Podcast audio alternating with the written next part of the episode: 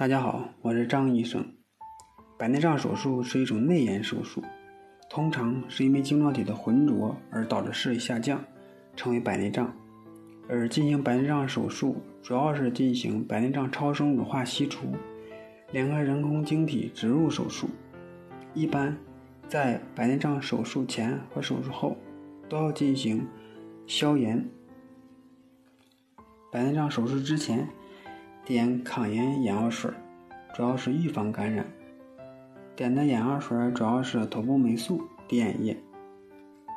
白内障手术之后，需要点消炎眼药水以及抗水肿和散瞳眼药水，并且呢，促进伤口愈合等一系列处理。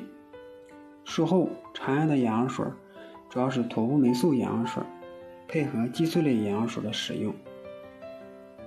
一般的眼药水叫碘必舒眼药水，也叫碘舒眼药水。碘必舒眼药水既有消炎的作用，还有消除水肿的作用。眼药水带有一定的激素，激素能够起到减轻水肿的作用。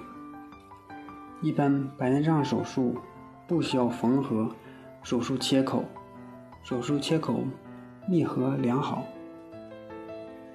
所以不需要拆线，可以对症用一些促进角膜切口愈合的药物，比如说小牛血眼用凝胶，或者是成纤维生长因子之类的养角膜类的眼药水。一般白内障手术之后，建议选用两到三种眼药水，比如说术后点妥布霉素地塞米松滴眼液，既能起到消炎作用还能够减轻水肿，再加上一种散瞳的眼药水，比如说复方托宾卡胺。散瞳的目的是让瞳孔活动性散大，以防止瞳孔发生粘连。散瞳眼药水一般在晚上使用，如果白天使用散瞳眼药水的话，可能会有眼睛花的感觉，让患者感觉到不舒服。术后眼药水一般用的时间不能过长。